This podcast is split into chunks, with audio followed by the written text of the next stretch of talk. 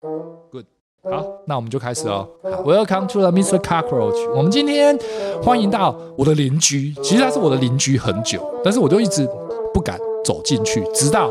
他们开始卖咖啡了，也不能叫是卖咖啡，他们开始卖咖啡用品。嗯对没有错，没有错。然后我就就进去一下，然后终于见到庐山真面目的那个天晴设计的老板 Alan。然后自我介绍一下你们公司，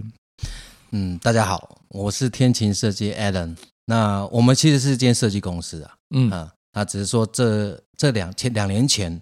我们投资了一个新的咖啡器材的品牌，叫做建水蓝。嗯那也就把我们就是你刚刚说的那一间 店，哦，本来是仓库的，然嗯后把它改成了这个咖啡营业用的一个一个算是一个体验中心这样子。嗯嗯，哎，那我们快速的简单介绍一下天水蓝这个建水蓝这个建水蓝这个哪一个建？就是高山青涧水蓝，哦阿里山的、哦那个歌 嘛对不对对对对，哦 OK，建水蓝没有的那个错东西是干嘛的？我们是用那个矿砂、嗯哦，用矿砂，然后结合一些陶瓷的烧制技术，然后做成免滤纸的滤杯，可以进行一些手冲咖啡的冲煮。对哦，OK，然后有不同的颜色，对，不同的颜色代表你使用的矿石的种类不太一样，比例也不太一嗯样，哦，所以低速也会因此而改变。滴数也会改变。然后呢，你甚至于在风味上面可能也会有一些差别，不同感受。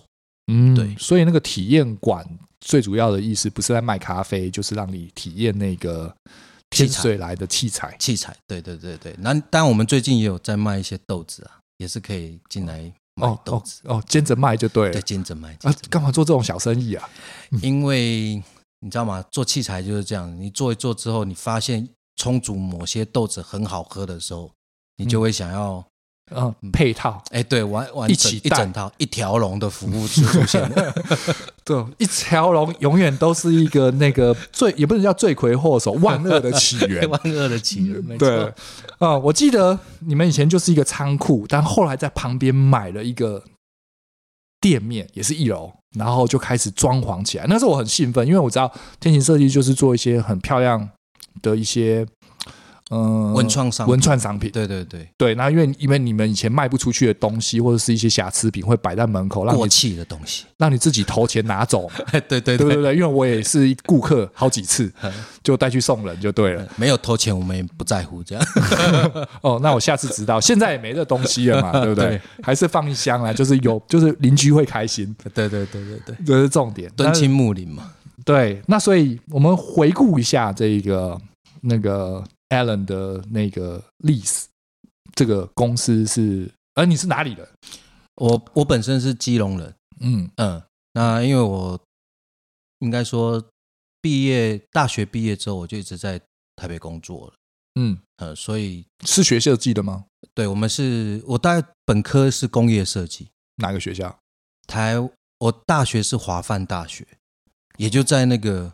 石碇那边，我们从从木栅那边往深坑，再到石碇的山上，我真没听过华范大学真的阿弥陀佛的学校。哦。OK，、啊然后还还还教设计，对，哦然后后来研究所是台湾科技大学嗯，对那那后是我年纪大一点在镀金的，啊， 还是是我没有我没有，我是本土派的。我我我说那个研究所是我的意思是镀金的意思，就是说年纪大一点之后还要想要再装个加个什么东西才去念，还是是没有一没路有没读有上去我？是一路读上去的。我是大学毕业之后，我就我就我是推荐真试上去的。哦，成绩好，嗯，本来就吃这个的。怎么讲？我觉得我不是成绩好、欸，我是一个不太会读书的人，但是我还蛮会画画的。没有，的意思就是说你在工业设计的这一块是如鱼得水的意思嘛，所以才会有推没甄嘛。没错没错对啊，没就是错你的那个领域之下成绩好嘛。没错，因为我记得我推甄的时候画了很多图，嗯，就是在非常短的时哦间，所以推甄是比图的，比图的，哦，推甄要比的，不是老师推荐。不是，哎，老师不会推荐啊，然后就是老师只会先看成绩，你也可以报名啊，嗯，然后每个学校可以可以那个派几位去这个学校做推荐这个事，所以就不用等于说进进研究所是不用考的意思嘛，对我没有，就是保保证上对对你对推甄进，然后过了就稳上。当年是这样子，然后还有还面有试还有那个奖金吗？或者是学杂费减免之类的吗？我记得有喂、要吧，对我记得一开始有的样子，退哎甄太就久了，真 的二十超过二十年了、欸嗯 OK。那好好好，那我们加快速度一下。那那个天晴这个公司怎么产生的？天晴这个公司哦，呃，我我们退伍之后，我退伍之后，其实其实我更早之前就有工作室了，研究所的时候我就在做工作室，哦，哼，那工作是那工做什么东西？也是做设计哦。早期很多工业设计，比如说像是以前红海有没有都做电脑机壳的时候，嗯，我们就帮忙设计机壳，哎哦，是哦，那在光华商场可能就可以买到我们设计的机壳，也没但是不会是写你们的名字，当然因为就你们就代工，就对代代也不叫代工代设计代设 计，嗯，对，也不生产，就是你们就画给图就对了就给图就给图，啊。那个时候就是大学时候接的这种案子，不会被欺负吗？呃，研究所才会接到这种案子，因为研究所的时候我们会比较多一点的专业知识，嗯画的图是比较可以用的，啊，对。然后就是可以被量产的啦，会被会不会被欺负呢？其实就是价格比较低一点而已。嗯对，那我们是学生嘛，其实啊就还好啦，就被欺负也不会不会觉得感觉怎样啦，就是反当正就是有人给钱就好了。当练功。哦，也是哦对啊，心态是对的。对，所以当时其实做了很多这一类的工业设计，嗯，然后呃，做呃就是怎么讲，嗯，哎，我们刚才讲到哪一部分？哦，我我们这个年纪已经开始讲一半 就忘 就了，忘光了 对，啊就是天晴设计是怎么来 的，然后你从大学时代的时候就呃研究所时代的时候就有工作室了，对对对对，我们停到这里，对，嗯然后后来呢，当兵退伍之后，我就把工作室收掉了，嗯，为什么？因为我觉得我能力还不足。啊，这么早就有自知能力不足，对，因因嗯为为有没有什么东西让我你没觉得能力不足？我们以前很觉得自己很会画画，嗯设计的东西都很漂亮，嗯，但是大部分都是纸上谈兵。为什么？因为你你画出来的东西是别人在帮你生产，所以那时候我就觉得，哎，不行啊，我一定要补足后端的后面那一段的能力。所以后来我就把公可是你也没办法生产啊，除非你有工厂。你你对所谓的生产是什么那意思？生产是因为台湾有很多的协力工厂啊，对啊，可是你的意思说你要进入这加工产业吗？哦我们不了解这个生态，你想了解？我想了解，嗯所以那时候我就我就收掉工作室之后，我就跑去那个明基明基、明基电通 BenQ，嗯，哎，那时候我们就领薪水，领薪水，然后当设计师，嗯然后在里面跟很多的前辈学长嗯，学习，跟一些 RD 嗯做一些交流，嗯，什么是 R D？就是研发的研研发发人员，叫 R D，对对对对。哪个 R 哪个 D？哎，我怎么突然忘记了？台语吗没有没有，英文呢、啊？R D 就是 R 跟加 D 吗？对对对对对，他们哎，我他是哪个缩写啊？ 没关系，因为这我第一次听到这个哦名真的哦词。对，然后我就是跟他们配合，嗯然后呢，他们负责研发嘛，嗯他们研发就是他们必须要整合到下游工厂，嗯把我们画的东西把它生产出来。所以就满足了你可以看到整个生产线把你的东西做出来的这个流程吗？对，所以他们只要去呃，比如说他今天跑射出厂，嗯或者涂装厂，嗯或者跑一些加工厂，嗯我就会跟他们说，哎，可不可以跟一下？嗯我就跟着他们去看。嗯稍微了解一下这个生态，然嗯后台湾工厂到底是长什么样子。嗯我慢慢开始了解之后，我就在里面，我大概待了两年。其实当年很多的一些，嗯，当时 MP 三很红的时候，嗯就是 很多人都在做 MP 三的时候，我们、嗯我就是负比较负责是那个 BenQ MP 三的那一块产我品，知道，就贾博士弄了一个 iPad 出来之后把，大家都就打死了。对，在之前台湾有各种机型、不同大小、各种功能，一大堆，有的没有的，哇，雨后春笋没错，爆出来一就那个时候堆 MP 三，对嗯，因为因为音乐免费了嘛，对，嗯，对，那就在那个时，就是在那个时候，然后嗯，了解到很多的这个怎么把产品化出来之外呢，你还可以透过工厂把它生产出来。嗯所以那两年我就是在摸索这些东西。所以两年后来身体也出了一些状况了，所以我就离职了。啊，这这个摸索会让身体出状况，要熬夜的。因为我的工作量非常的大，因为我其实，在民基工作之外，我们在创业那一块也一直在运作。你说 BanQ 的创业那一块，你也在我自己的想要创业的那一块，哦，所以你花了一些时间在筹备。对对对对，那、你那个筹备是做了什么？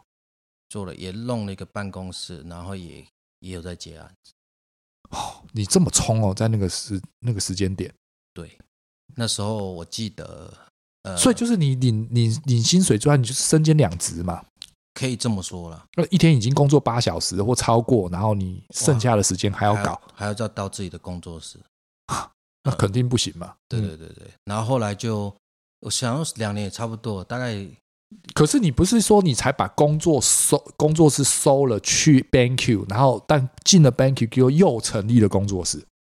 是过这了样的一意阵思子，吗？过了一阵子才成，过了一年左右才又成立。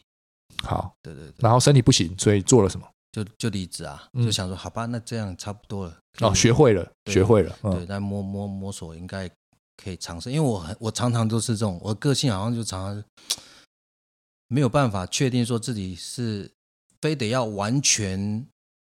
会了我才做，我大概可能摸个大概七八十，七，八十，我觉得哎可以开始了，嗯开始就是边做边学，嗯，嗯，所以后来我就离职之后又成立新的公司，然后这时候是我跟另外一个呃跟我一个学弟合伙开的公司。嗯嗯，所以大家就把它凑在，哎，我还是负责设计的部分。嗯对，啊那时候就开始想说，可不可以做一些案子，嗯，好、是我可以又是一条龙的服务，就是我把，从以前就喜欢一 条龙嘛， 对对对嗯然后然后从设计一直可以帮客户服务到生产，嗯嗯，所以我我们从那个时候开始的嗯啊，一开始也是做这种山西类的商品，嗯，那个时候还不叫对，还不是天启嘛，还不是电器，那时候我们叫做点石，嗯，点石成金的点石，嗯对，然后做很多的也是啊，MP 三啊、手机啊、notebook 啊，嗯那种三 C 类的，嗯，几乎能碰的都碰过。就是应该这个东西叫做 three dimension design 嘛，对对不对？工业设计对嘛，，三三 D 三 D 的，三 D 设计，对对对。嗯然后后来呢，那时候整个设计圈的氛围就是大概就是三 C 类跑在最前面，科技类的商品，因为你刚台那个内湖瑞光路那一条，嗯整条就是几乎就是台湾经济动脉，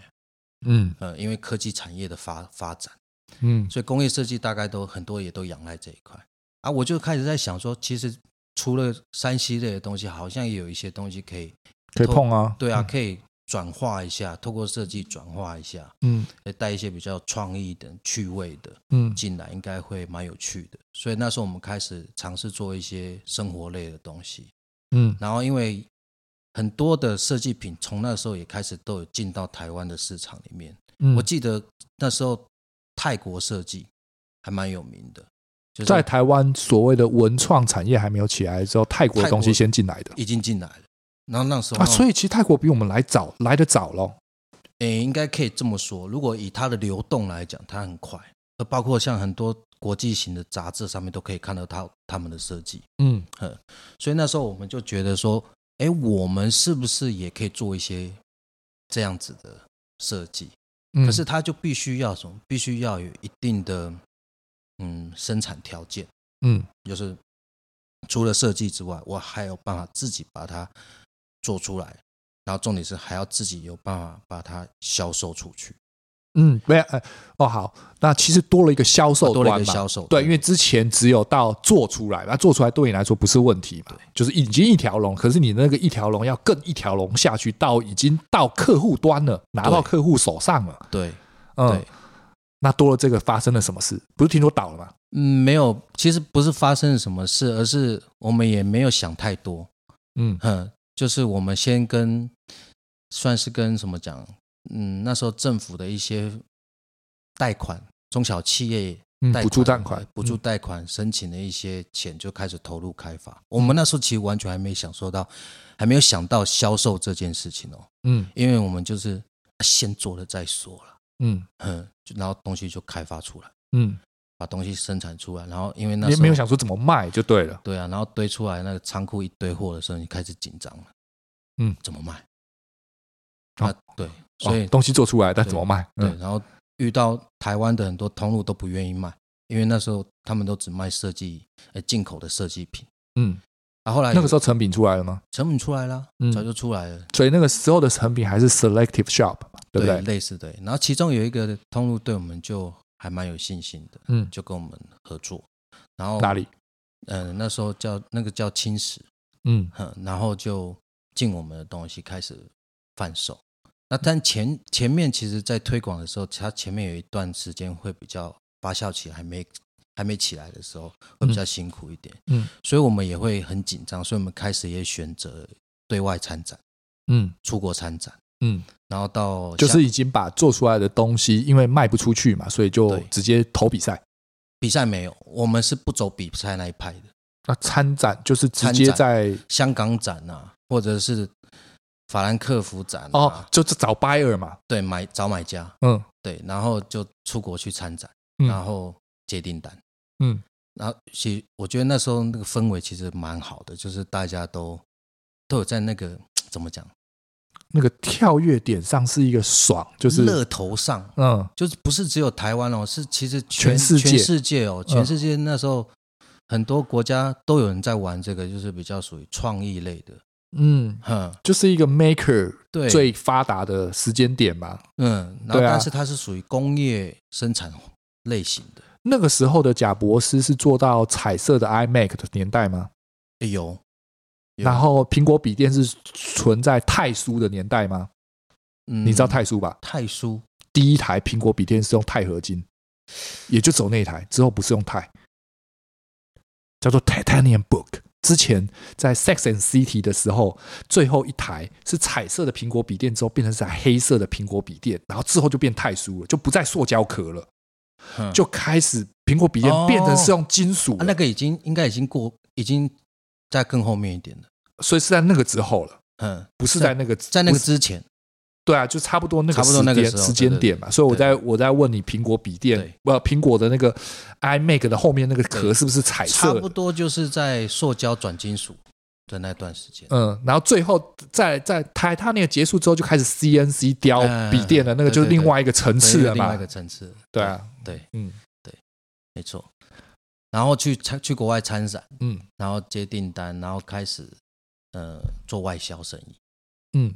然后公司就在那个时候起来，就比较说不能说起来，就是由黑翻红。但还不是天晴。那时候还不是天气，嗯。不过好但几发生了什么事情？好景不长啊，对啊就是就是因为我们那一段时间大概在零零八年、零八年、零七年、零八年那一段时间，我们的嗯公司营营销营收太好了，你嗯营收太好。营收非常非常好，以设计公司来讲，嗯那所以那时候我的合伙人就把公司给掏空了，怎么嗯好？怎么怎么个掏空？怎么样叫做掏怎么空？的掏掏掏空？其实原则上就是说，呃，你的一间公司，我们其实成长非常快，三年里面，我们第三年的营收大概就将近破亿。嗯那这时候公司的，因为财务不是我在管，坦嗯，白讲，财务不是就是我那个合伙人在在负责的，你做设计而已嘛，你对刚才我就一开始就讲。对嗯我就负责专业那一块。嗯，然后呢，他可能就这个这个可以说嘛，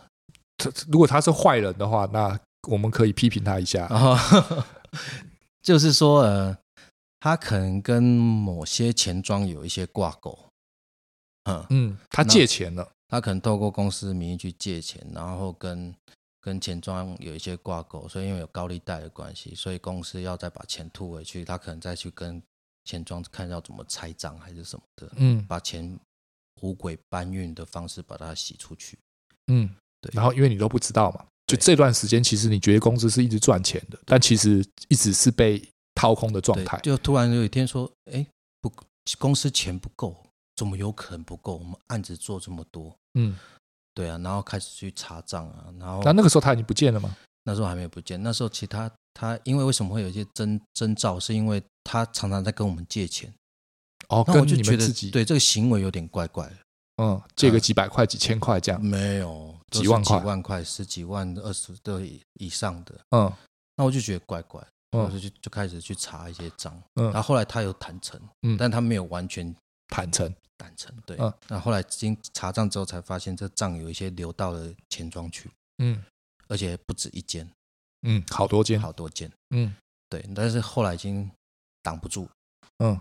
后来公司就就出了状况，就直接连就是一夕之间就趴下去，那是什么感觉？那个时候是什那时么？候你是什么感觉？那个心理状态是什么？心理状态就烂命一条了，就这样。嗯，但但是但是你有连带法律责任吗？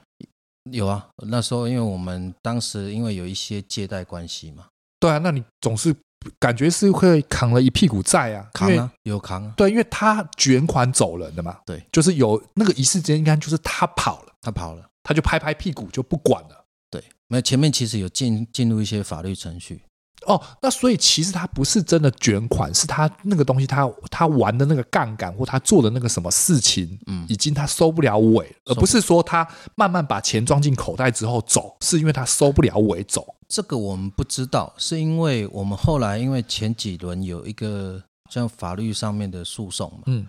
然后到了不知道第第二次还第三次，他就跑路了嗯已，经跑路了，跑到中国大陆去了。而且追不回来了，就对了。对，所以嗯变成到最后就变成是商业背信诈欺，嗯就是通气这样子。嗯，那到现在就也那都那那个时候你扛了多少钱？你还是必须偿还的部那时候扛分，了大概两，应该有两千，万对可是没有过亿没有，因为分散了嘛，哦。可是可是那些黑道不会，我说那些钱庄不会来找你吗？不会啊，为什么？因为我不是盖我的名，盖章不是我的、啊，他的他的或啊是公司的，都公司的、啊，而且重点是，我觉得运气还蛮好，是因为他他也笨笨的，他是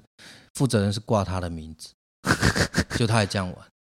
啊，就笨嘛，就是就是所会以他他有小聪明，但是没有聪明到搞你。如果当初公司对是你，你就完了。对对，对所以他自己，他搞不好自己还会被被追耶，可你能就算跟人家有对什么啊，对啊是啊，嗯因为是挂他名嘛。对，所以那时候常常收接到那个钱庄的电话，嗯嗯，啊，我嗯都会直接跟他开枪，嗯，你像什么？不是啊，就是说我我没有借钱啊，嗯我我是我这个人跟你借钱的嘛，嗯，没有嘛，对不对对？对，嗯有我的章在你那边吗？嗯也没有嘛，嗯，对那啊你凭什么来跟我要钱？对啊，对啊，嗯，我哦，就但但是还是有一个两千两千万的这那个是金额一些可厂商厂商款，哦，所以可大不大，可小不小，卖一间房子可能就可以抵啊，呃，那时候还没有房子，所以还是慢慢的还慢了慢这些钱。慢慢还。其实嗯还钱的是我们天晴最早期的时候很痛苦的一个阶段。哦，所以这个东西结束的时候，你又很快的开启了现阶段的这个天晴的公司吗？对，所以为什么我们但哪哪来的钱或哪来的这个胆量或是什么让你因为我们算一算我们的欠款嗯啊，找工作应该是没有办法还。对啊，哦，所以你不得不再洗对啊头，再继续洗下去对。啊，那那那时候有一些很多比较大型的客户嗯嗯，还是在你手还上是的，在手上，就是就是，虽然那间公司是倒了，可是你的订单还是你可以做得出来的东西嘛，对没错吧？对，只要我团队的人还在的话，原则上是可以做。所以是因为公司营运的问题，跟你的产品线其完实全是没没有问关题系嘛，对对不对？完你全不是没有产品线出问题，对，所以那时候我们花了一些时间去跟客人解释嗯，最近发生了什么事情。哦，让他了解就好了，不是对故意做这件事情啊那。很多大的客户其实还蛮挺我们的，嗯，就还蛮感谢他们，就是早期的时候。在你那个转换时期的时候，对对对所以你才会这么快速的去把天晴做起来，就是因为为了要还完这些债，要跟还债，然后跟继续把这个东西做完嘛。对对，没错。当时有很大一部分是为了这件事情，所以我嗯，们我们其实我们英文名字叫 After Rain 嘛，其实就叫雨后天晴，哦其实有一些故事。哦，所以那个天晴是这个意思，对对对，就英希文望更好。对英文是 After Rain，藏了 After Rain 在里面，嗯那中文叫天晴，啊，就对啊，希望就是啊一切都雨后天晴。了解了。嗯所以后来才开始嗯慢慢的，所以你说为什么搬到这边来，嗯，就是就是其实我们本来在新农路，嗯就是在最痛苦的时候，嗯租了一间非常小的办公室，开始还债，嗯然后慢慢有做起来，有嗯差不多看看那个那个怎么讲成长的速度来讲，哎，觉得应该可以换一间比较大的办公室的时候，就嗯搬到这边来。嗯。那那个我们知道，这个这个这个文创产业是一个高潮起伏在台湾的那个嗯状况之下，所以开始天晴开始起来了之后，到现阶段的这个转型，这中间有一些什么样的变化？嗯，有一个变化就是，其实我们一开始很希望，因为你一开始的那个时候就开始做所谓的你们自己的文创商品了，，对已经不能叫做代工了嘛，因为你对不是做什么笔电壳、MP 三嗯之类的东西了嘛，嗯对不对？就是你的那个原本就是做了一大堆出来，然后卖不出去的那些东西，有些什么东西？其实大部分都是一些比较创意类的生活品，比如说像是杯子啊，嗯或者是蜡烛啊，嗯哦，其实它的品相非常的多宽，嗯哼，它是水平发展的嗯啊、比如说像笔记本啊，嗯甚至有没有做到耳机，嗯嗯，就是它很奇怪，它就是只要有创意可以可以放到某个项目里面的话，原本既有的生活用品，只是多了一些变化。变化，然后、嗯对带带一些幽默，带一些创意的东西在里面。嗯，有没有啊有没有有没有那个时候你做出来的代表可以形容一下，然后我们大概知道会我们是什么那东西时候公司比较代表大概就几个，像是豆腐杯，嗯豆腐的长相的杯子，很像豆腐的，然后或者是像喜字杯，嗯就是马克杯上面有哦喜字的，喜字杯，我买了几个送对的，对对对，嗯有红色的，有金色 的，哎，对对对，惊喜杯，嗯嗯，双喜杯，对。然后还有一些 小文创，像一些那种呃蛇纹钥匙圈呐、嗯哦这种小小东西，嗯这都是在那个时候算是卖的还不错的。的经典。对，应该是现在看都不觉得是经典。嗯，我觉得那个喜字杯还不错，豆腐杯我是不知道什么东西啊。嗯然后那个蛇纹钥匙圈我也没看过，所以我很难想象就是是不是。对，就是反正就是就是我们其实不喜欢叫文创啊。其实早期我们很讨厌叫文创，因为我们本来设定的是它是设计商品。嗯，文创是一个台湾弄出来的一个名词啊，对对啊，它它不代表什么，但是却又代表了一个对什么。对，然后后来我嗯们就莫很莫名其妙，反正我们这一类都叫做文创了。嗯，对，好吧，那就文创吧。 嗯，那后来走下坡是因为淘宝的起来吗？没有，其实应该说这个世代变化真的太快了。我嗯感受最明显的就是销售销售的模式在改变。嗯嗯，比如说你电商的崛起，嗯以前我们是跑实体通路的、欸以前我东西做出来，我是一间一间通路在跑，拿着货去拜访。拜访的，也不能讲拜访，就是我就是亲自送货到店家去，嗯，然跟后给店你，家认识，然后给你看，然后我们东西你想不想卖？对，然后甚至我是亲自去把东西摆上去，跟你讲怎么摆上去，啊，所以就真的是那个早期那个提了一个皮箱到全世界跑的那个概念嘛，类似嘛，对对不对？对所以那参展其实也是类似的意思嘛，对对不对？你就是拿了这个没错东西没错到其他人的国家，对嗯所以现在那时候觉得大家很很有拼劲，可是现在回想起来就觉得哇，这个时代真的变得太现在这样做不起来了啦，对做不同样的起来方式已经变了，嗯，对，啊，我们那时候我们那时候其实，在台湾就是像大概超过两百个通路，实体通路，嗯，那个时候大概有哪些有名的？除了成品之外，跟你刚刚说一开始帮你们卖、挺你们的那个叫像以前我们在像那个什么那个两厅院呐、嗯或者陶博馆啊这些啊这些礼品这店些的、店都有卖。对啊，就是观光客会去的，对，比如像台南林百货啊这哦种也都会有。嗯嗯，然后后来在差不多在一六年的时候，我感受最强就是那一波整个十里通路瓦解的，就是是嗯什么东西进来的？虾呃虾皮吗？还是电商崛起。然后因为露天？哦差不也露天那个那个都更早了，其实嗯有一段时间应该是因为嗯，发现大家在网网络上买东西了，然后我觉得那应该从大陆过来吧，淘宝起来了吧？对那阿里巴那巴、个也淘宝起来的对的概念吧，对就接二连上整个亚洲市场吧。对，然后我们是那个实体通路就发现，哇，很短的时间收掉了好多实体通路，嗯然后甚至于呃营收，嗯，快速往下掉，嗯、然后但是呢，我们要合作的电电电商这一块起来的太慢，所以那段时间就非常难经营。就我花了再再多的力气在做行销，就其实是没什么起大色。大家不去实体店面买东西的意思嘛？对，对。可是你原本的，可是我好奇的是，你原本铺的这些实体通路，其实它就是一个观光客的一个，或是你 shopping 去百货公司会去逛的一种东西。它逛街这件事情并没有变少，是因为大家把钱花在部分的在的虚拟，呃，不是叫做就是网络购物上面，所以他去逛百货的时候就没有钱了，是不是？嗯，这个是不这个不是唯一的原因哦。嗯，但是你知道我的，我我我好奇的点就是那些点会消失，它原本就是一个逛街快乐、愉快会买下来的冲动行为之一嘛，对对不对？那对那就算是网络商城起来了，那去逛这些街的人也没有因此而少啊，会买还是会买啊。应该你就要从口袋拿出钱来，那个动机不见了。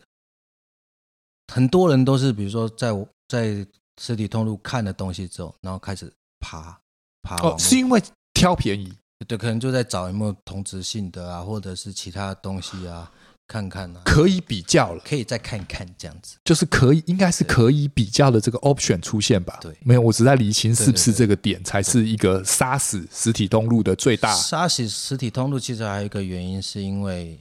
呃，我们我们其实那个差不多在一六年，所以我们大概做文创应该也差不多将近快十年的时候，嗯好、哦所以其实这十年很多年轻的设计师，很多大部分都投入开始做自己的设计，做自己的品牌，嗯，做自己的东西，所以你可以看到那个市场上其实也是如雨后般春笋，好多的创意嗯的商品嗯或者设计的小物，嗯，全部都起来，所以市场的东西选择性饱变得和很性多。太高了。对，嗯那台湾其实是一个内需市场，其实相对来讲比较小的，它能够维系一个像这样的产业，其实是蛮辛苦的。嗯，可是可是你们卖的东西，你当初有一段是去参展，就是参展应该很多国外的客户啊，你不止台湾吧？还是不止是台湾还是还是百有一半以上，还是是以台湾为主？嗯，其实一半一半，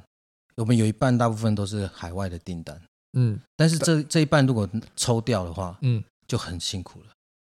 哦，就嗯更辛苦了，就更辛苦。那我们我们公司其实还是有个优势啊，就是因为我们还是本质还是设计公司，哦，你还是可以接一些设我计们案、啊，还是有设计案你在跑，还是 M P 三跟电脑壳还是可以继续做还是有了，在花，对对对对。 还是有在对，画所以早期人家都说我们像做这自有品牌的很辛苦，就是因为我们我们是用用那个 ODM 养 OBM，嗯，用用设计在养品牌，嗯，嗯，所以这个那也因为有一个这样子的专业在，其实你们没有那么快的倒嘛，不然在那一波早就已经结束了嘛。对理论上应该是就其实那一波所有的创意起来的时候，就是义乌起来的年代嘛，哦，对那个没，错吧？对我那们个其实义啊乌去，哇你，知道吗？我们我们这那时候有一段时间，大概有两三年的时候，我们中国大陆是有代理的，嗯，我有放代理到中国大陆，就被人家玩烂了。完烂的，真的完烂的。嗯，一去人家可以用拍最人，人家拍那个义乌的照片，满满坑满谷的都是你的双喜杯，都不是我的， 都是人家学我们、 呃所以我们看到之后我们就摇头了，因为嗯，没办法竞争啊。他对啊们因那个为价格，对，因为他只要仿个九八分像、九分像，他去拿更便宜的厂商去弄出这个东西来就行了嘛对，。而且重点是他们东西都在中国大陆生产，相对成本低。他们的一条然龙、后啊，坦白讲，我们有我们有一些坚持，就是嗯那时候都会有一种品牌坚持啊，不不，这个到底是产品算不算傻傻的坚持，我不知道。但是我们那时候就是东西一定要在台湾生产，因为我们要让台湾的产业起来，产业起来。嗯当我发现其实台湾生产它的价格竞争力真的是没很有低办法嗯跟人家玩的，嗯所以变成我们要不断的去告诉人家我们的设计的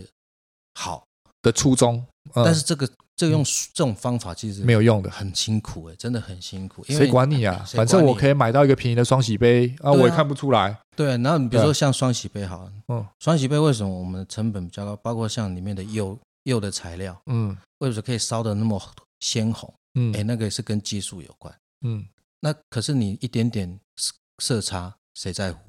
嗯，没有看过的人根本不知道好的对啊品质跟坏的品他质没的有办差法别啊。放在一起比较的时候，他拿到仿冒品的时候，他也是红啊，嗯，还是对红嘛。对啊，你两个别摆在一起才看得出差别嘛。对，嗯所以花了很多时间要去去告诉人家你怎么分辨真的跟仿的。哇，嗯越做越累，嗯就觉得好累哦。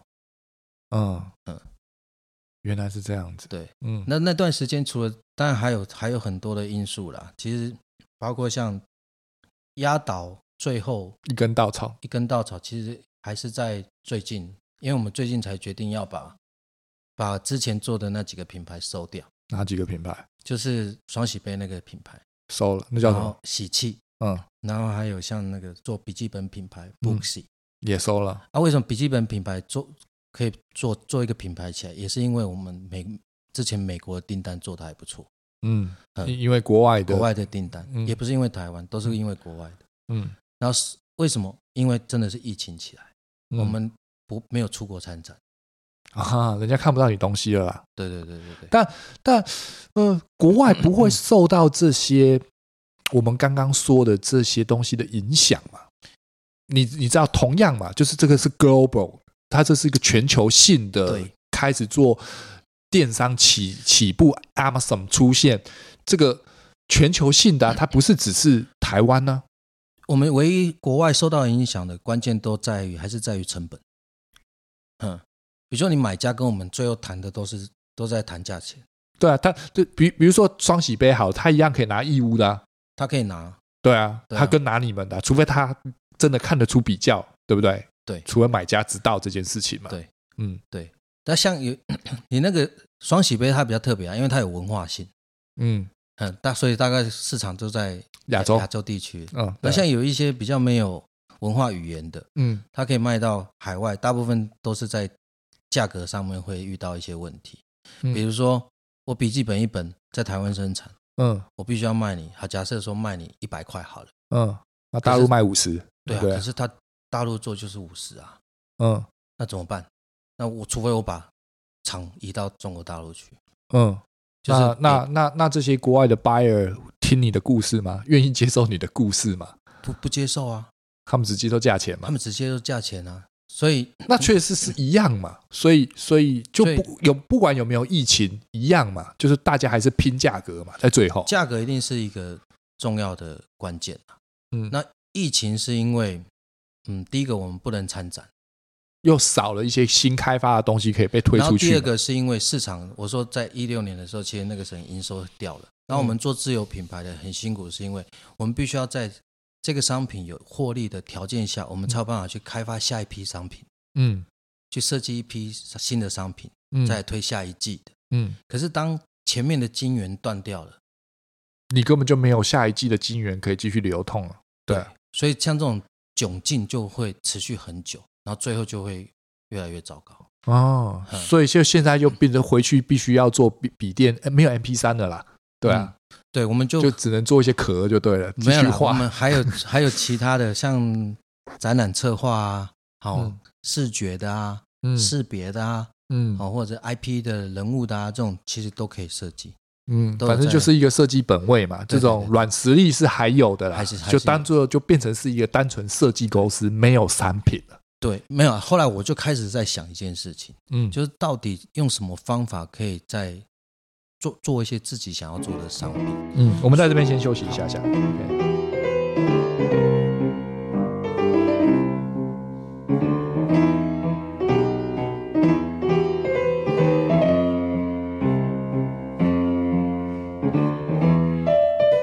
您现在收听的是卡克洛奇拖鞋下的沙龙，我是天晴设计的 Alan。 Welcome back，那回来了，我们刚说到哪？你也忘了吗？ 对，所以公司面对一个转型嘛，对对啊，然后原本的产品不再有竞争力了，然后又卡到疫情，然后又不能出去，然后所以没有更多的金流，就变成只能做设计案了。对，那这个时候你做了什么？嗯，其实设计案还是一直持续在在做，只是说我一直在品牌这件事情上，我一直很想要找出一条新的路，嗯嗯，那所以，嗯，我就一直在想一件事情，就是我我们看过很多，比如说像工厂二代的人，哦，嗯，接手之后，哎，帮工厂转型，其实都做得还不错，啊一堆一堆这种不锈钢产业、钛合金的这对种对代工厂开始做一些壶啊、杯碗瓢盆的出现嘛，对不对？然后这些二代，对。然后我就想，我心里就想说，啊，可是我又没有那个，你又不是二代，对啊，我又没有一个开工厂的老爸，嗯把这个工厂资源给我。嗯那可是我就在想一件事情，如果我有工厂资源的话，是不是我可以做出一些嗯不一样的东西？嗯呃，善用一些工厂它有既定的条件，嗯所以我就我就刚好可能也是刚好因缘巧合啦，嗯就是说跟我们过去帮我们烧双喜杯的陶瓷厂，嗯嗯，他们有一些烧成的技术，嗯，哦，都会交流。嗯，所以有一次我就跟他在聊这个东西，就是因为他也拿这个烧矿砂的成品给我看，嗯那我就说，哎，这个东西好像蛮有趣的。嗯然后在目前看起来，就是在日本市场比较有这个这一类的商品。对啊，有啦，就是之前看到是一个富士山的一个对对漏斗对杯嘛之类的，嗯，然后说，哎，那我所以我们自己也可以做这个东西咯。嗯他说现在应该比较 OK 了，因为早期比较不成熟。因嗯为但早是你们怎么会想说把这个东西跟咖啡结合？是谁喜欢喝咖啡？然后，也没有谁喜欢喝咖啡，因为其实像日本日本的品这一类的品牌，其实就是应用在咖啡，嗯然后或者是醒酒，然后再者就是它可以做成那个那个什么，就像那个 Brista 那个过滤水的嗯，这种，哦，陶瓷其实类似这种东西是可以当做是一个滤净器的使用，对，所以我们我们就想，哎，那我们来看看台湾市场嗯什么东西可以试的。那因为咖啡，因为手冲市场正在崛起，嗯，对，就是红一段时间了啦。对对对对对对，这种开始文创慢慢出现之后，这些文青们对，总是要做一些有品味的事情，除了喝威士忌之外，那多少咖啡要有一些仪式感的东西要出对现。对，对对对对对对对，对然后这个就是一个仪式感满分的一种商品嘛。没错，嗯对，所以我们就在想说，不然我们就来试试看嘛，反正就试试看嘛，嗯嗯，然后这个也就落实我刚刚讲的说，怎么让工厂变成你的呃资既既有的资源，所以我就跟工厂谈的是，不是说我跟你下单，嗯，我是谈合作，怎么来共同组成一间新的公司，嗯让大家都是老板。嗯嗯，那所以这个东西成了之后呢，我们就我们就比较不会受限，说什么哎，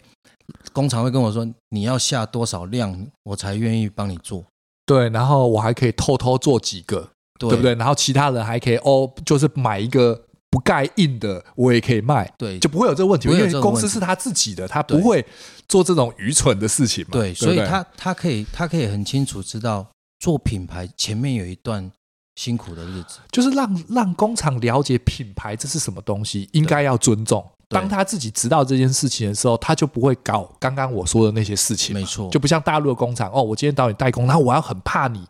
哦，你就同样的技术，然后你就直接对卖给另外一个客户了。对啊，你谁下单的多就谁赢。对，你如果这样做的话，就等于是自己打自己了嘛，对啊对，不对？嗯，对啊，所以所以有一个好处就是说，把大家聚在一起的时候，嗯为了同一个品牌。嗯我们就比较没有受到什么实际的那种资金的压力啊，或者是下单的压力啊，或仓储的压力啊，这个嗯东西就会开始少掉。那相对风险降低，就代表可能离成功会更近一点点嘛。嗯，对啊，就分担成两个部分嘛，一个是设计者，一个是生产者，对啊，然后两个结合对啊，就那最后就是要看市场买不买单而已。嗯对，那我觉得做这个好处是因为可能，嗯，因为 自己也开始喝咖啡嘛，所以觉得反正就就就这个变成一个兴趣了。嗯，是时候了，对不对？对啊嗯，再来又要朝那个露营方向前进，那是另外一个 嗯坑，对一个一个坑，嗯，对，但也是一个商机呀、对啊，对啊，对啊仪式感，真的是一个充满仪式对感的东西啊、所所以我，我就在我就在想说，其实台湾有很多像这种，比如说工工厂嗯哦，其实他可能他可能也没有也没有二代啦，嗯哦，可能有面临凋零或者是面临视为，嗯那或许设计师有一些责任可以去做这件事情，就怎么样去整合工厂资源，让嗯大家都在一个嗯平等的条件下面一起成长。嗯，对，但因为台湾留下这些许许多多这种加工时代后期的这种夕阳产业，也嗯不能叫做后期，因为我们也不再是一个世界代工厂，Made in Taiwan 已经就不是了嘛。嗯，你今人家是现在已经也不是 Made in China，是 Made in England 那个那个 India，啊，对，哎对啊，或者是可能会更移走到，搞不好去之后去东欧了，对不对？嗯我们现在战争嘛，对搞不好最后变成是他们是代工厂，难讲。对但但就是这些留下来的这种技术跟资源其实还在，所以你做另外一件事情嘛，你最近在做这个我最近 在雷做雕的对这个一个盒子，然后这个是一个什么故事？这个也是一个，就是因为我们过去累积了很多的像这种呃产业的好朋友，嗯好，所以有时候到这个时候，我们都还还是会交流、聊天啊等等的。那我最近在做的就是用雷雕机或雷切机，嗯，然后切那个 MDF，我们叫 MDF，我知道一种木头的集合盘，对对对，嗯然后透过这个雷切的方法哈、加上设计，然后嗯组合成一个盒子。嗯然后提供给不同的可能品牌商也好，只要愿意愿意装装下他们的产品的，嗯或者你想其要实就是一个包装一个包装盒，就是我们讲最简单的就是酒的盒子啦，啊对，会是一个最直接、浅白易懂的因一为个最东近西就。是刚好在做酒的盒子，对，可是你的方式其实运用的方法其实是跟刚刚那个技巧是一样的，是工厂跟你成为一起成为老伙板的一种对方式，对就是然后呃，您可以自己说，对啊，就是我去他们的工厂看了之后，他们有很多台很高级的雷雕雷雕机机啊、嘛哦雷切机啊，嗯刻出来的东西都很漂亮，可是他们可能做的东西大部分都还是就是雕雕图、雕雕文字，嗯可以雕得很细，嗯然后或者是用做一些比较基本的，比如说像手机架、相框等等， 哦嗯这就是很普遍的所谓 maker 会做的东西。嗯那我就在想，其实雷雕只要你有一台机器的话，这些东西谁都可以做，嗯，包括像现在很多募资平台上也有很多这种个人用的雷雕、雷切，有没有？对啊，集资就全部都是这种小型雷雕机对啊卖的下下脚，专门就是卖这个东西啊。对，就像你每一个人手上都有一一只榔头，就可以做一些事情了嘛。嗯所以我就在想说，其实应该重点是你要做的那个内容是什么，才是很才是有价值的。所以我就开始在想说，可以透过设计的方法设计一些不一样的结构也好，或者是一些它是有呃承重力的，嗯，或者是一些组装乐趣的，嗯但是它是一个以盒子为主的，嗯好、然后做出来之后，哎，如果大家喜欢的话，可以。你可能买礼物要给别人说，哎，装了一个盒漂亮的盒子送给人家、也可以，嗯你商用的话，你可以跟我下单这个盒子，嗯卖你的商品，嗯做限量的也可以。嗯所以最近在做的就是像酒类的东西，哦嗯酒商他请我帮他设计一个盒子，嗯然后放进他们的酒，嗯，哎、外盒就可以刻制，也可以运用到雷雕的技术，嗯帮每一个人刻制服务。嗯，然后组合的方式就是又是一个榫接嘛，又是个它就榫接它又不需要再用胶合，对就是你全部都切完，你就手工就可以拼起来了，对，不用再二次加工。没错啊，对啊，就雷雕完就其实已经是半成品。，对，那也就表示说这台机器嗯它找到了一个可以发发挥的地方了。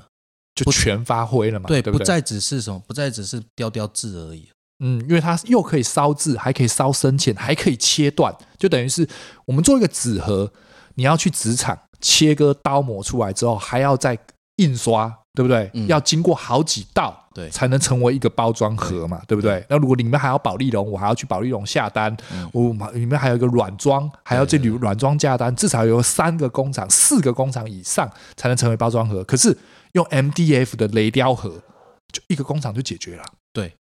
对，没错吧？又而且是而一且条而龙且作组业装人员就你可以自己拿回家组装，没错对，，大小朋友都可以兜，对对不对你可以它把它变成一个材料包，让大家去玩。嗯，哼，对，那你的方式其实我也觉得非常有趣，就是你免费做设计，免费给客户打样，然后你喜欢的再下单，是不是这样？对，因为初期的话，我就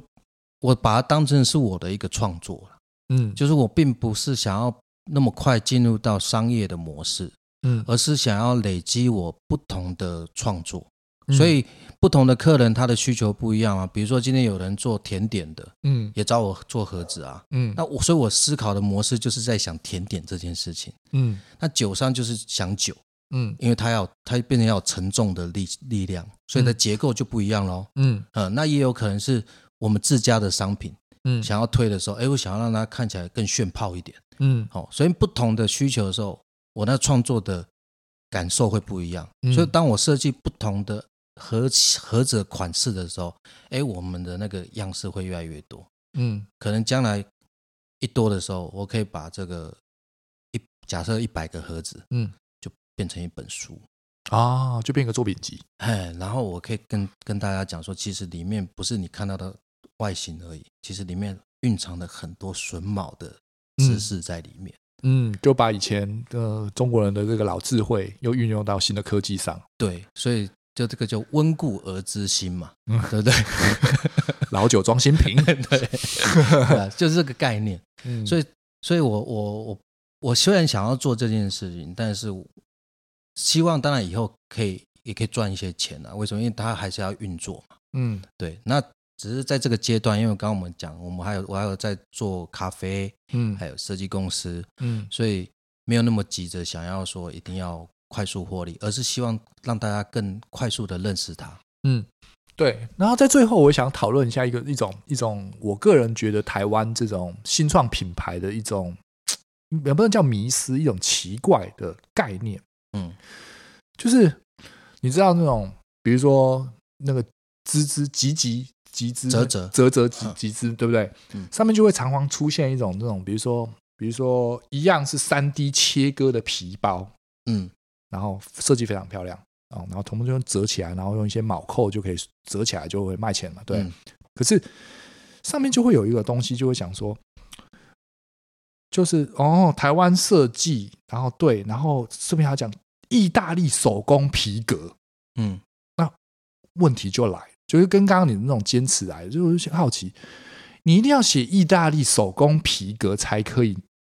赚钱吗？就是它明明也可以，台湾也是一个皮革加工厂。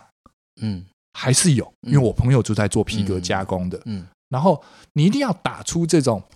就是你已经是一个台湾为了就是就是要台湾之光，台湾人做的东西了。然后你中间一定还要再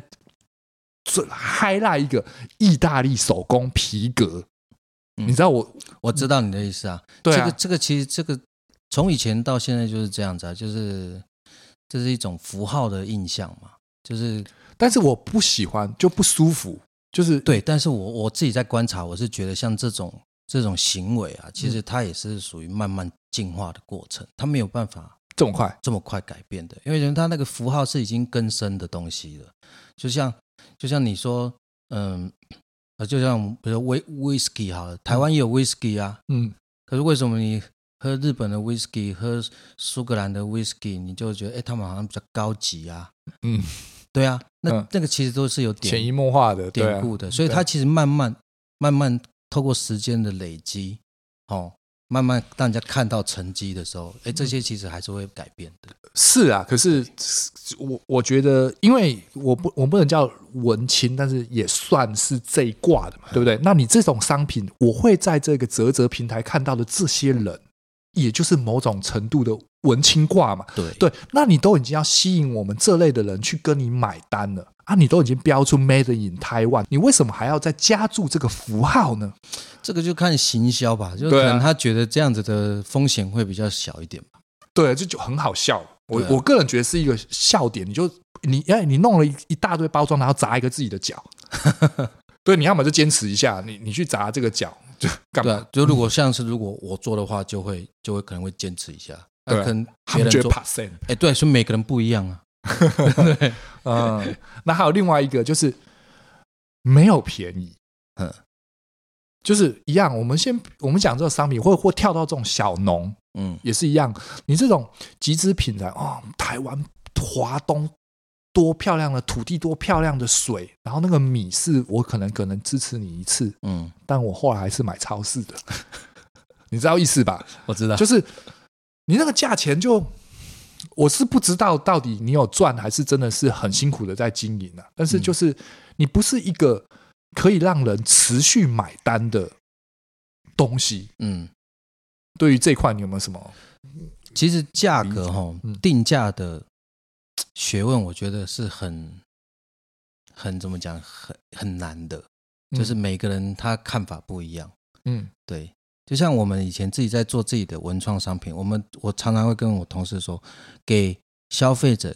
亲近一点的价格。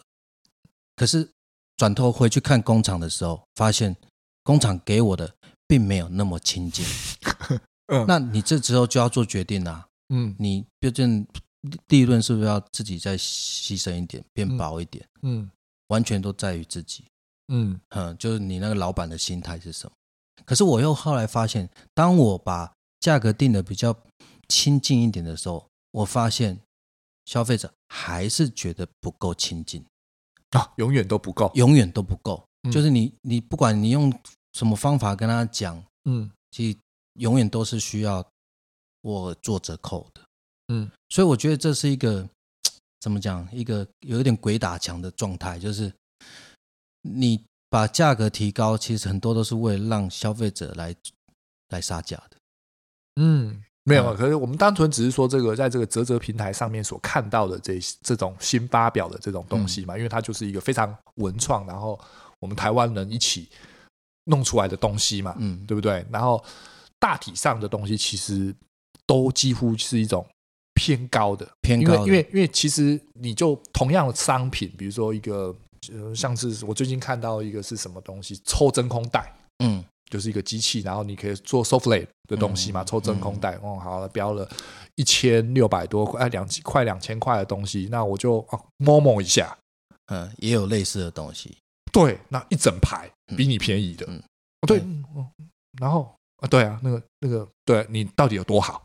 对，就是就是，你就开始好奇，呃你你又你也没你就是你那东西又没有，就是神奇到一个我要支持你下单，然后等到也不知道几个月后才来，然后又看不出，你知道意思吗？对啊，就是一所个以所以所以定价策略这种东西，嗯真的还是要看每一个公司的决策。嗯我觉得他一定可以卖卖的比较便宜，嗯只是他愿不愿意接受，他把价格往下修之后会发生的哪些现象？嗯嗯，我个人觉得是一颗。当然，我没有在这个行业里面做一些东西，但我知道以前有一个专门做那个那个 star 呃那个 light saver，嗯就是光剑的一个亚洲人，哦我知道，我知道，对，然后反正很红了很，厉害然后他就只做，他说亚洲，他卖只要你知道他亚洲人，他就卖你折扣，嗯但是卖外国就就原价其他的就原价，嗯，对我就觉得那就嗯很好，屌，那你就是比如说我台湾做的台湾销的东西，我就给你一个这个价格，嗯，就是台湾内地价，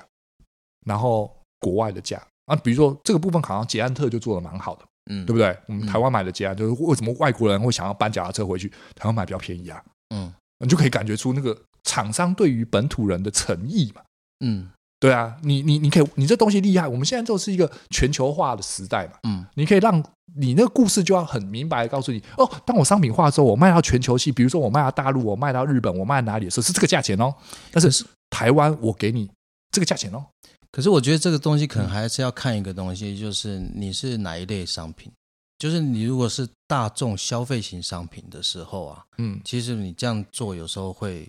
看东西啊，对对啊，还是对对，还是对还是要看还东西、是啊，要看一下项目。嗯，对，那比如说像我们在做那个滤杯有没有？嗯我们的滤杯那时候在定价的时候，嗯我们想哇，日本一个要卖到一千六，嗯甚至有一千七，嗯那大概就是同样的大小。我们就想，那那其实我们可以定到这个价格，嗯，这样我们的利润嗯，就会比较符合所谓的外销结构，嗯就是我卖到国外去还有一些利润在的。嗯，可是后来想一想，不对啊，我现在又没办法卖到国外去。疫情出货都有问题，对啊，嗯那我们难道要这样定吗？定了之后，可能他们就曲高和寡了，就是嗯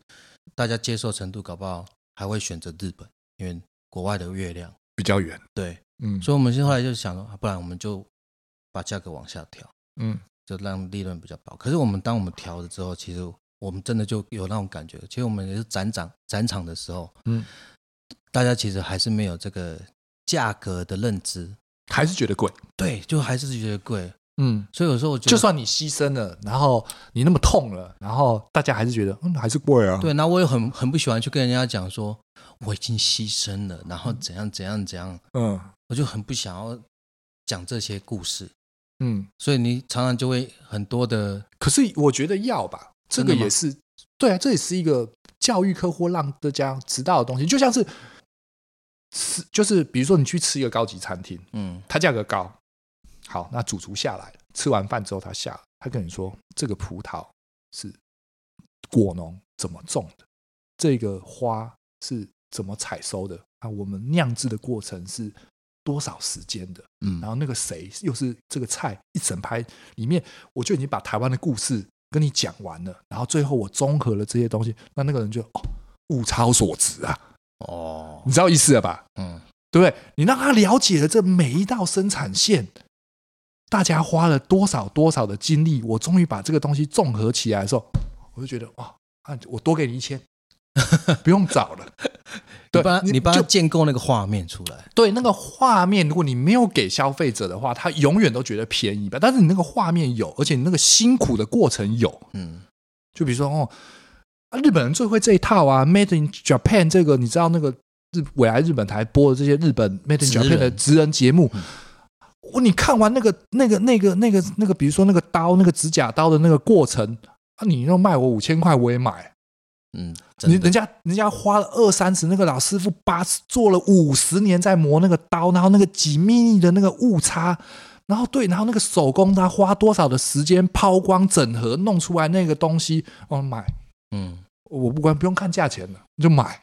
没错，啊，对啊啊，台湾没有做这个啊，你拿一个台湾节目在帮这些本土产业在说我们多辛苦的把这个东西给磨出来，我们那十年一见，你磨在哪？没人看到那画面嘛，嗯，对我在想说，可能是因为像我们这一种就是嗯投入在开发生产的这一块领域，可能看了很多，就会很习以为常，你就觉得理所当然，对不对？对，但是以外人来看，如果他没有没有进入那个生产线，没有看到你多少的废料，那个人把那个剪角剪掉，比如说那个雷雕出来，我还要磨，嗯或是我要在什么光线之下，然后我要有一些体伤或者是一些植栽，或者是一些什么状况之下，我才把这个东西给做出来嗯，的时候，他不能感受到这个东西的价格啊。所以下次我应该要生产的时候来做个直播才对，当然是，而且最好可以做个体验营，体验你对，你就直接带消费者哦，今天是工厂日。哦，然后人家哦，对，然后就对，然后就那个后面那些你自己玩出来的那个剩下或工厂打样的东西就便宜卖，其实原本要丢掉的。哦，但他们玩的很开心。对，就对啊，就对啊，就是是啊，这样懂意思？好，那最后我们这节目因为大老板来了，Alan 来了，我们总是要替听众嘛要个东西，对不对？可以那这个绿杯给几个？说吧，你 你你说吧，你两呃两个听众好不好？两个听众 OK 啊，没问题啊。那就什么条件？要留什么言？留什么言哦？有没有有没有有奖征答，还是要在在我的 podcast 底下要留什么？你然后前两个你让他得掉，设个条件。哦，那就留我，呃，天晴旗下目前目前操作的品牌名字，这样可以吗？啊，那只有一个，这那么容易达到？哦，太容易了哦。对啊，哎，我们这个没经验呢，你你这样子 Q 我，我不，啊、o k 哎，我刚刚还没有讲我那个做的那个木头的品牌叫什么，哦，那他自己网路查就对可以了吗。查可以得到哦吗？好像哦查不到。啊嗯，不要啦，我觉得要要要软性一点给文青的东西啦，就是就是就是我们刚刚讲的这一段啊，就是关于如何把台湾之光或者是台湾的这种让故事写出来的这个东西，有没有大家对这个有没有什么想法？嗯，就是我们刚刚最后讲的这一段，就是让大家知道这个品牌精神的底下，你才会觉得哦，物超所值。嗯，把这个感想你自己觉得怎么样写下来，然后前两个听众，然后可以自己到天晴公司的那个咖啡店选购你想要的颜色跟商品，不用你直接给我，直接寄给你。不要记了，就是来体验看一下，跟老板聊个天嘛。哦啊，如果他是高雄的，或者是嗯哦，对对什么对对对，也是啊，要啦，对啊，对对啊，对啊啊，对啊，我还可以付一杯，付一个我们盒子我不是我们最近一直在做的那个绿挂包的咖啡，哦，让他好，品尝一下。一条龙一定要感受一下，他对下次才会一条龙的一起带走。对对对对，但但如果没有喝手冲的话，可能要自己稍微先研究一下手冲。不会啦，就听众一定会有手冲的人。OK，那 就谢谢 Alan，谢谢天晴设计，谢谢我的好邻居。好，谢谢谢谢，希望有机会再见面。 OK，拜拜拜拜。